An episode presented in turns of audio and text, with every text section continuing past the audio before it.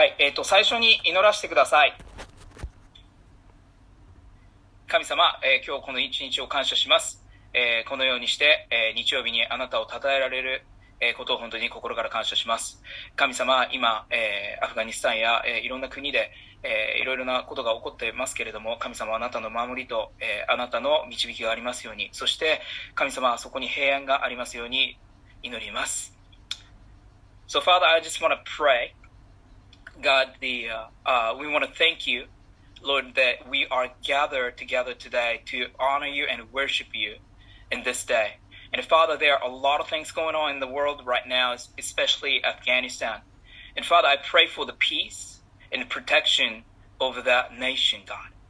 So, Lord, I pray for your um, safety for those who are, are in that country, Lord. 主よ本当にあなたの平安が、えーアフガニスタンに訪れますように。そして、えー今日、神様、本当にあなたの素晴らしさを見ることができますように。And then today, Father, we wanted to be able to really see how great you are. イエス・キリストの皆によって祈ります。In Jesus' name I pray. Amen. えっと、すいません。あの、今日、えっと、初めてですね、えっと、日本語と、えっと、英語で、まあちょっとやりますので、えっと、もしかしたら、ちょっと、えー、拙いかもしれませんけれども、ご容赦いただければありがたいです。So this is my first time actually uh, speaking uh, both Japanese and English. And so uh, hope that you can bear with me if uh, there is something goes wrong. But anyway. で、えっ、ーと、今日のですね、えっ、ーと、聖書をお読みしたいと思います。So I'm gonna, I'm gonna read the scripture for today. で、今日の、えっ、と、聖書は、マタイの福音書の一章の一節になります。Uh, so today's scripture, uh, Matthew, the Gospel of Matthew, uh, chapter 1, verse 1. えーこのように書かれています。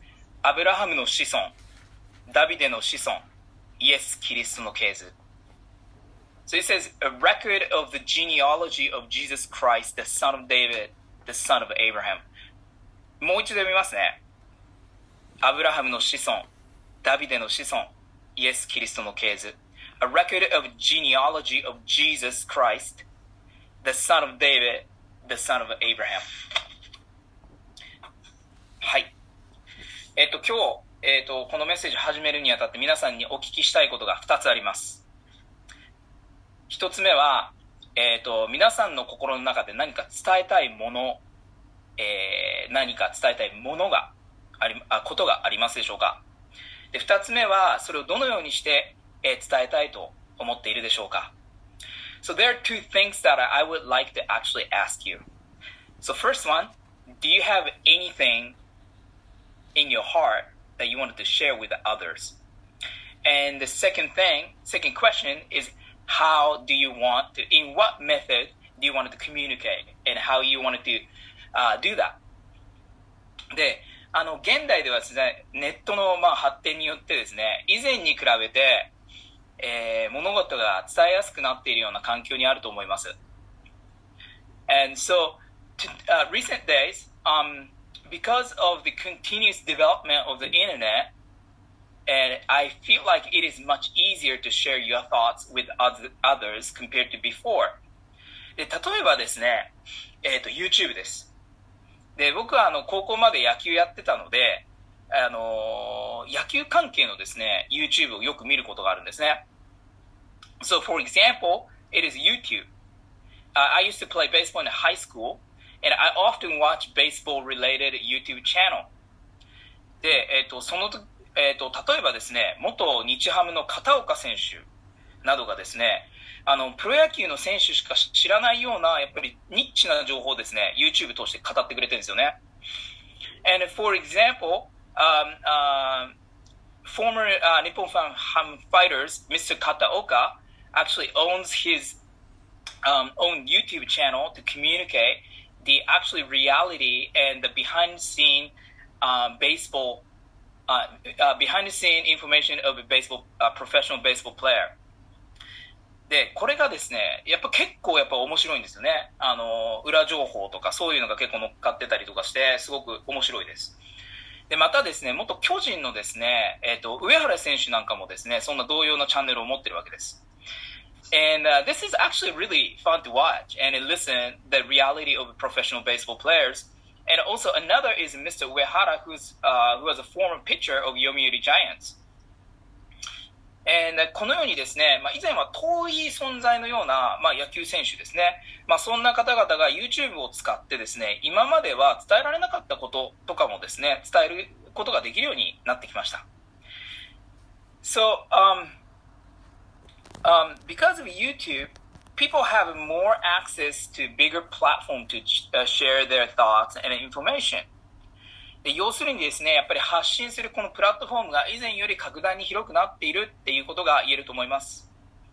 で、えっ、ー、と、現代ではですね、まあ、やっぱり何かを伝えるときに、やっぱりオンラインですとか、あの、まあ、そういった手段がかなり用いられていってるんではないかなというふうに皆さんも感じてると思います。まあ、このズームもですね、えー、その手段の一つだというふうに思います。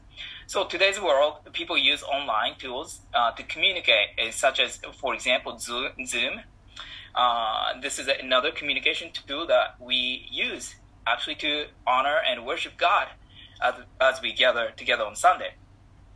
それではですね、じゃあ聖書の時代は人、聖書の時代の人たちはどうだったでしょうかまあ、ネットもなければ YouTube ももちろんないわけです。彼らはどのようなやり方をして、えー、彼らが伝えたい内容を伝えていったんでしょうか So how about people in the, uh, in a, a, time of uh, biblical days that they do not have a, they do not have an internet or nor YouTube. How do they communicate important matters and their thoughts? で、その一つの方法として用いられてきたのが、えっ、ー、と、系図でした。So one of the ways that they communicate was genealogy. で、古代の人たちが系図を使うっていう時に、もちろん、まあ、系図って家系の歴史を描いたり、実はその家族のですね、アイデンティティだったりですね、そして歴史の中で働かれている神様のことを、えー、系図の、系図を用いて伝えようとしていました。So, when ancient people um, use genealogy, they describe the family history and their family identity and history in how, of how God actually moved. で、えっ、ー、と、この聖書の全体を見ているいると、系図が書かれている代表的な著作というとですね、旧約聖書の歴代史があるわけです。So when we take a, take a look at overall Bible, Chronicles in Old Testament is the first one uh, to come to mind um, about how they use genealogy. で、えっ、ー、と、歴代史の系図を見ていくとですね、えっ、ー、と、アブラハムからダビデ、ダビデからバビロン捕囚から帰ってきた人たちのことが書かれています。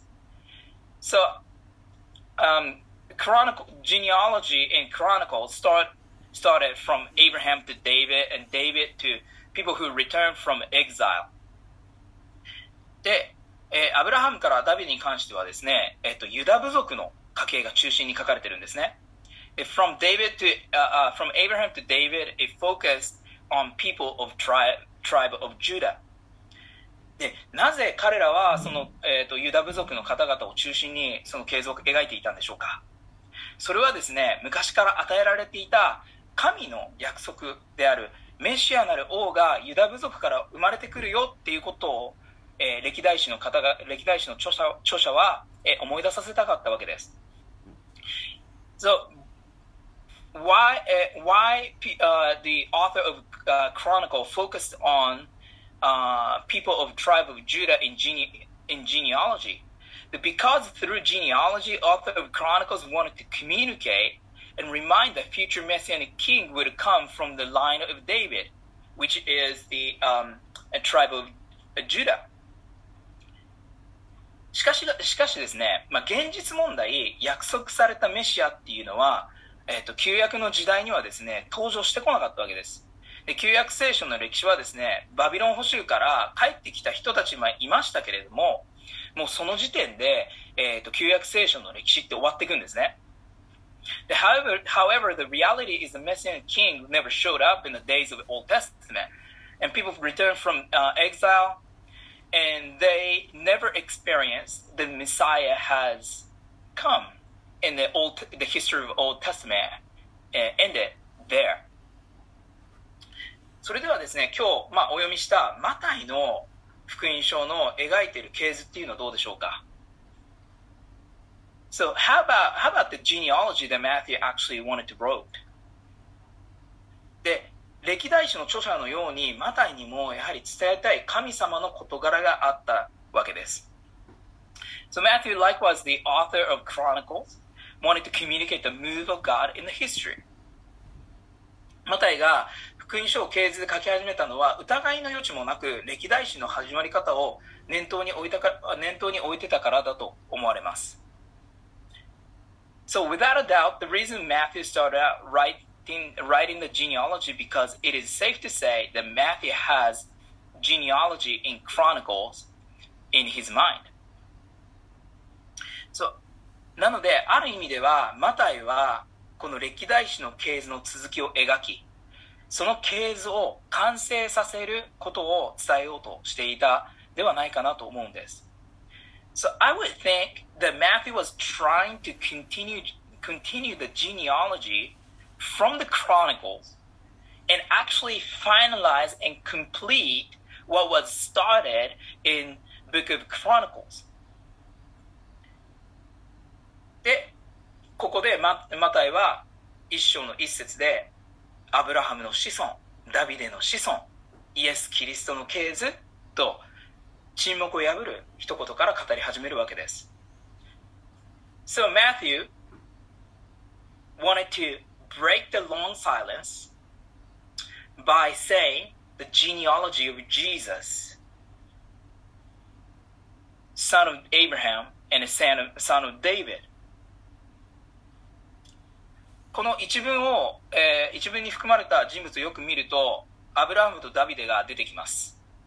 で、この二人というのは、旧約の主要の人物であるわけです。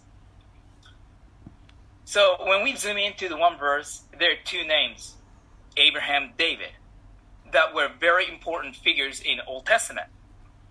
で、この、えこの主要人物をイエス様と結びつけるっていうことが、実はすごく大切なことなわけです。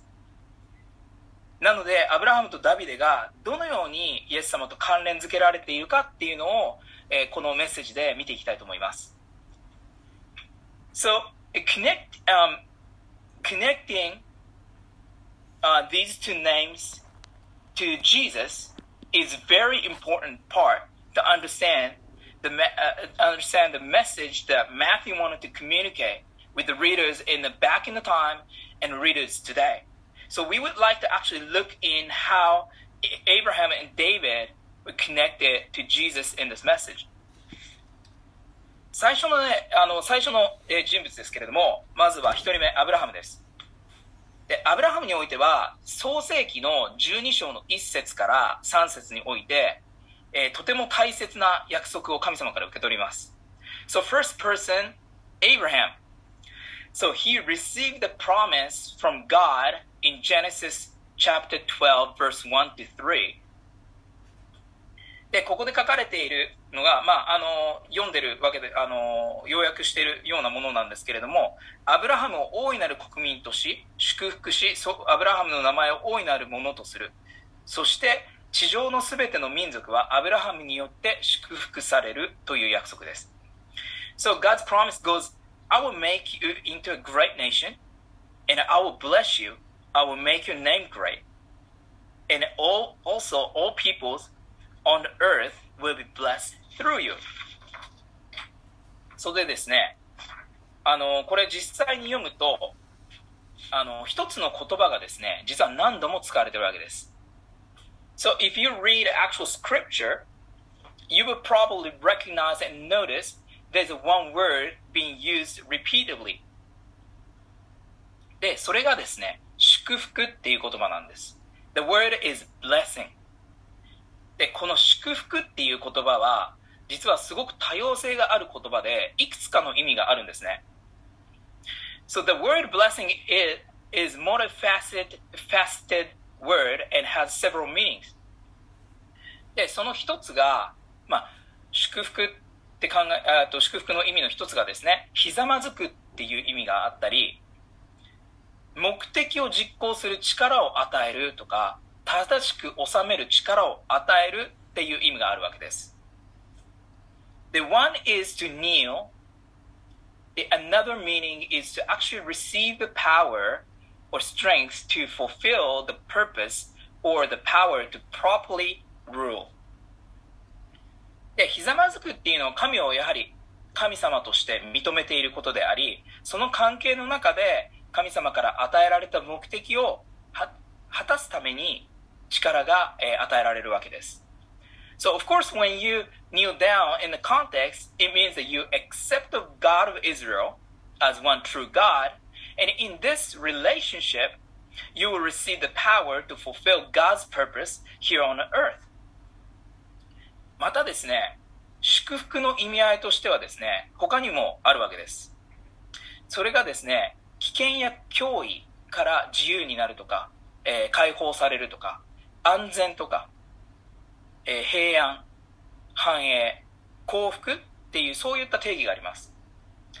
And a blessing could mean to be free from danger and or threat, safety, peace, prosperity, and well-being.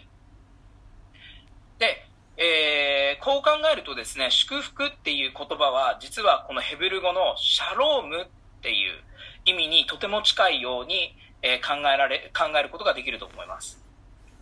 So it could be very close to the meaning of shalom when you think about it.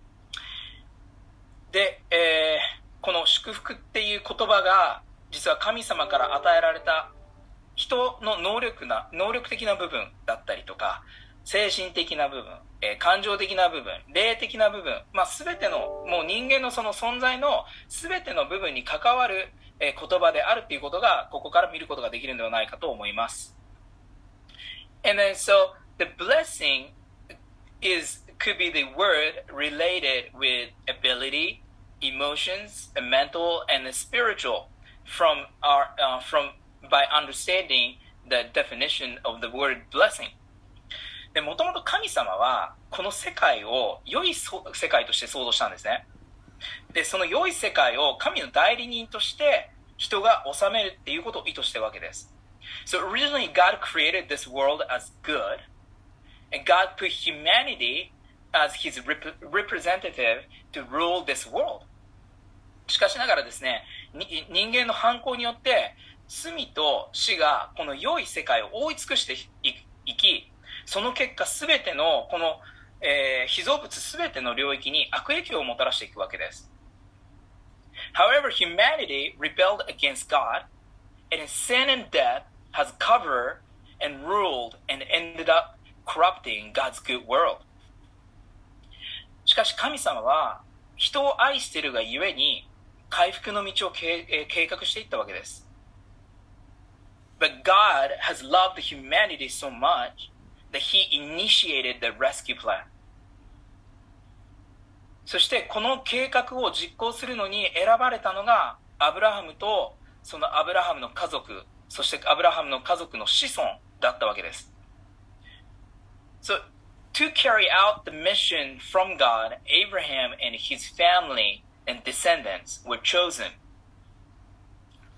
神様はこの家族、えー、アブラハム、アブラハムの家族、アブラハムの子孫を通して、で、このすべての世界に祝福をもたらせると約束したわけです。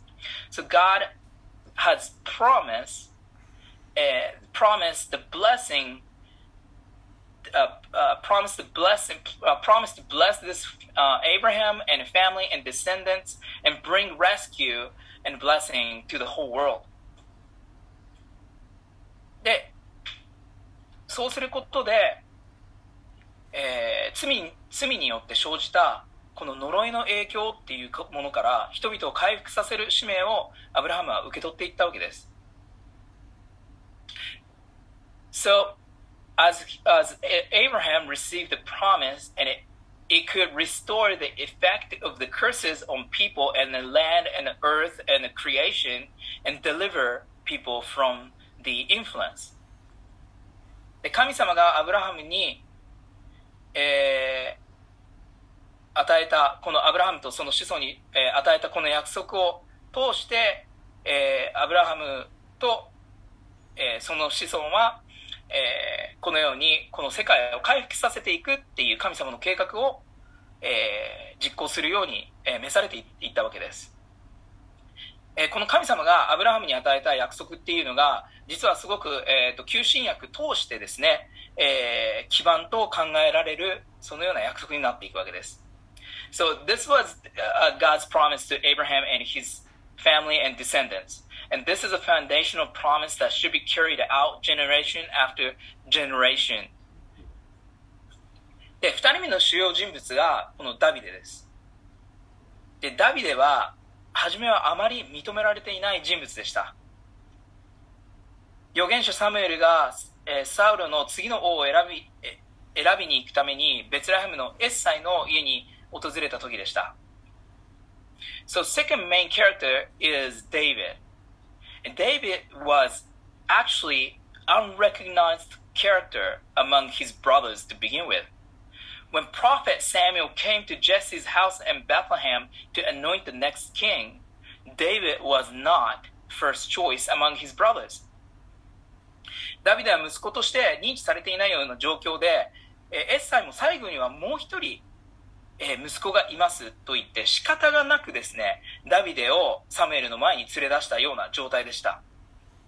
So David's father, Jesse, said reluctantly, there is still the youngest. And Jesse had no choice but to, to bring David in front of Samuel. しかし、その誰にも認知されなかったダビデが、ペリシテ人の戦士である大男のゴリアテを倒し、イスラエルの国では英雄扱いされていったわけです。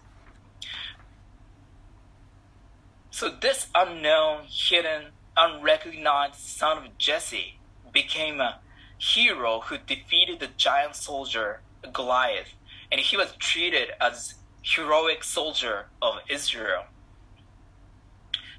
しかし、えー、サウロの反乱を反感を買い、一時期は逃亡生活を余儀なくされながらも、最終的にはイスラエルの王となっていったわけです。However, things turn around. Saul start having a jealousy toward David and try to kill him. And that forced David to be on the run for a long time. But as promised by God, David finally became the king of Israel. ダビデがイスラエルの王となることで、えイスラエルの十二部族が、えまとめられていき、イスラエルの国としては黄金期を迎えていったわ黄金期を迎えていったわけです。So he united 12 uh, tribes into one nation. The nation of Israel started experiencing the golden age, and there was a peace. そして神が、えー、ダビデと共におられたためにダビデはやることなすことを全て成功し、イスラエルの伝説的な王となっていきました。Everything David did was very successful because God was with him. He was the legendary king in the history of Israel. And God really spoke about the promise to David. そのような伝説的な王に対して神はある約束を語ります。それがダビデの子孫から全世界を治める王が誕生し、ダビデの王座は永遠に確立されるっていう約束だったわけです。The promise of God was there. The promise of God was that there will be the future king who reigns all over the world and David's throne will be established forever. この素晴らしい約束を受け取ったすぐ後にですね、ダビデはバテシバとの罪に陥り、ダビデ王家の子孫たち、もともと約束を、神の約束、神の計画を果たしていく人たちが、その神の道から外れていってしまうわけです。So right after receiving this great promise, David fell into sin with Bathsheba. And David's descendants, who were supposed to bring the promise of God here onto this earth and walk in the ways of God, actually went astray and start walking in sin and in not God's way. その罪のゆえにですね、とうとうイスラエルの民たちはバビロンの捕囚となっていってしまうわけです。And Israel, Israelites, God's covenant people, ended up being slaves in the foreign land of Babylon.